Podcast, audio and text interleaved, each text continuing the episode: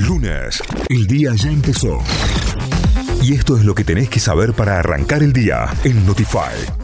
Ahora sí, vamos a las noticias y como siempre, auspicia este mixo de noticias, Cor 10 Mixo. Encontranos en Avenida O'Higgins 5450 en el Paseo de Compras Las Catalinas y seguinos en Instagram como Cor10.mixo para enterarte de todas las novedades. Tras reunirse con Fernández, Batakis hará anuncios económicos. El presidente Alberto Fernández y la ministra de Economía, Silvina Batakis, analizaron este domingo en la Quinta de Olivos acciones para afrontar cuestiones como los precios y este lunes a las 9 la titular del Palacio de Hacienda ofrecerá una conferencia de prensa para dar a conocer los lineamientos de la ratificación del programa económico y las metas fiscales junto a otras novedades. En el semestre hubo 175 muertes violentas de mujeres, travestis y trans, según los datos aportados por el Observatorio Mumalá en el Registro Nacional de Muertes Violentas de Mujeres, Travestis y Trans. En el primer semestre del año, desde el 1 de enero al 29 de junio de 2022, se perpetraron 175 casos, es decir,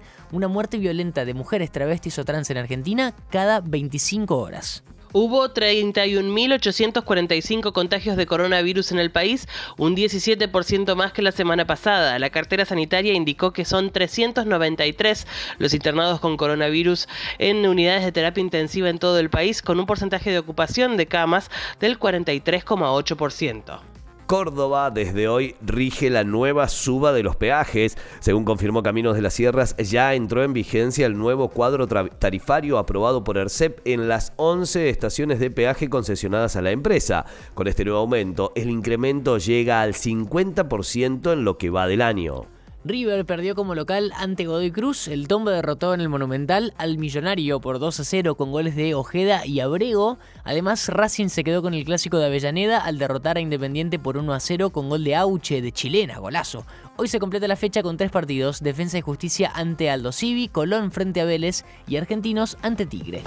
Notify, las distintas miradas de la actualidad para que saques tus propias conclusiones. De 6 a 9, Notify, plataforma de noticias.